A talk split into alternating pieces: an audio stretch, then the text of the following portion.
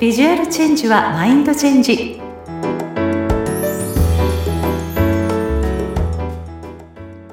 皆さんこんにちは。外見戦略コンサルタントの相原由紀です。さてすでにゴールデンウィークに突入している方またこれから休日を楽しもうと計画されている方いらっしゃるんじゃないかなと思います。まあ、そんなさなかに聞いてくださってありがとうございます。まあ、ポッドキャストはま移動中に気軽に聞けるものですのでまだね他の回を聞いていないななんていう方がいらっしゃったら是非このお休み中ゴールデンウィーク中に隙間時間聞いていていただけたら嬉しいです。まあそんな、まあ、ゴールデンウィークではあるんですけれども、まあ、私はですね、まあ、特に何の予定もございません。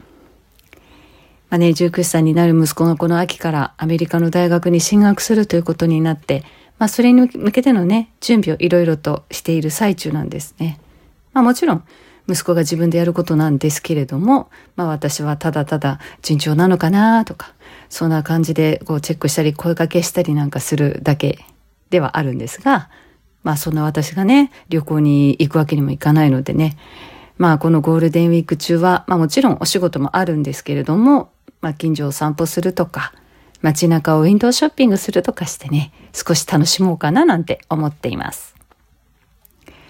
まあ、さて、えー、今回のテーマなんですが、美姿勢でアンチエイジングと題しましてお話ししたいと思います。あの、コロナ禍になってからね、こう、PC にね、パソコンに向かう方も多くなったんじゃないかなと思いますし、まあ、こう、ついね、隙間時間に携帯でこう、インスタですとか、TikTok、YouTube なんかを見てしまいがちですよね。まあ、ただただ、まあ、長時間同じ姿勢でいると、まあ、肩が内側に入り込んでしまう巻き型になっていたりですとか、まあ、いつの間にか猫背気味になったりして、まあ、姿勢が悪くなっていることにハッと気がつくことってありませんか？もう私はね、そう思った時に姿勢を保つための簡単なエクササイズをしてるんですよ。まあそれをね、今回は皆さんにお伝えしたいなと思ってるんです。まあまず大事なのは、まあ、背中の筋肉を鍛えるということなんです。まあ、これは聞いた話なんですけれども、こう肩甲骨の筋肉を鍛えたり動かすようにすると全身の代謝も良くなるそうなんです。なので私はこう両手をね上に上げて肩甲骨をくっつけるように意識しながら手を下に下ろすエクササイズを気がついた時に約ね20回ほどするようにしてます。このね頑張りすぎないこの20回っていう回数がいいんですよ。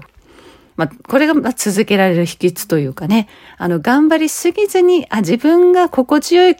感じで終わるかなっていう回数でやめられると、あの、続けられるのかななんて思ってます。ただこれはね、やり方に、あの、ちょっとポイントがあって、まあ、ゆっくりと、あの、腕を下ろしながら肩甲骨をつける意識だけはしっかりと持っていただきたいんですね。ただ腕をこう上げたり下げたりっていうことではなくて、あくまでも背中、肩甲骨を動かす、ここの筋肉を動かすっていうイメージを持っていただきたいので、ゆっくりと上げた腕を下ろしながら肩甲骨をつける。そういう形でイメージしながらエクササイズしてもらいたいと思います。あの、私ね、これを始める前に、ちょっとね、脇とか背中にかけて肉がついちゃってるなーって感じてたんですよ。ちょっとブラの横とかからもね、肉がはみ出てるなって感じたりして、こう、タイトめな T シャツなんか着るとね、その線が如実に現れちゃったりとかするんで、こう、なんとなくごまかせるようなね、ちょっとした、あの、やや大きめの T シャツをがっつり着たりなんかしてたんですね。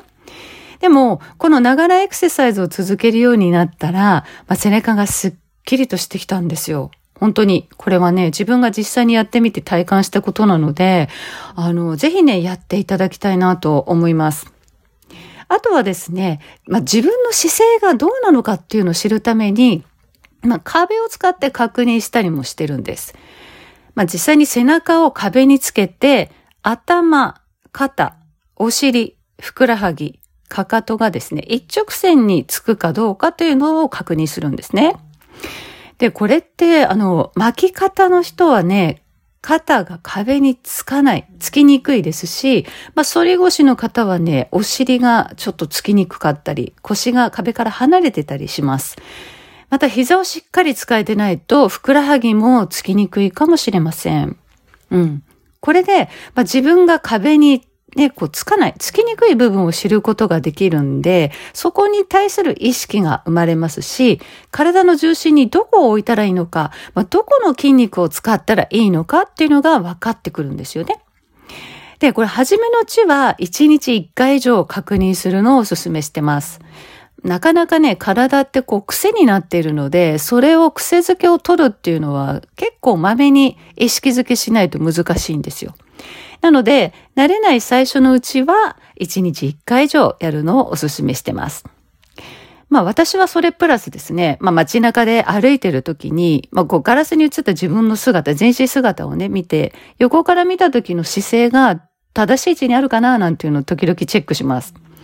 あの、はってみた時にどうしてもヒールなんか履いていると、前かがみになっている時あるんですよね。まあその時はちょっと一旦止まって、あ、今この角度で前に倒れてるな。じゃあこれをもう少し後ろの位置に倒すと正しい位置だなっていうのを目で確認してから、その位置で歩き直すっていうことをしたりしてます。まあ、旗から見るとね、何やってんだろうみたいな感じに見えるかもしれないんですけれども、まあ、こうやって客観的にね、そういう姿を見て、まあ、美姿勢を保つっていうことを、まあ、意識してるだけでも違うので、まあ、そこまで余裕があるというか、気がついた方はそこも含めてやってみてくださいね。はい。美しい姿勢っていうのは、見た目印象も若返らせますし、まあ、健康面にとっても大事なことなんです。まあ、日常に簡単に取り入れられるエクササイズなのでアンチエイジング対策としても取り入れてみるのはいかがでしょうか、まあ、さて今回は美姿勢でアンチエイジングと題しましてお送りいたしました、まあ、次回は素敵なゲストをお迎えしての対談となりますので楽しみにしていてくださいね。それではまた。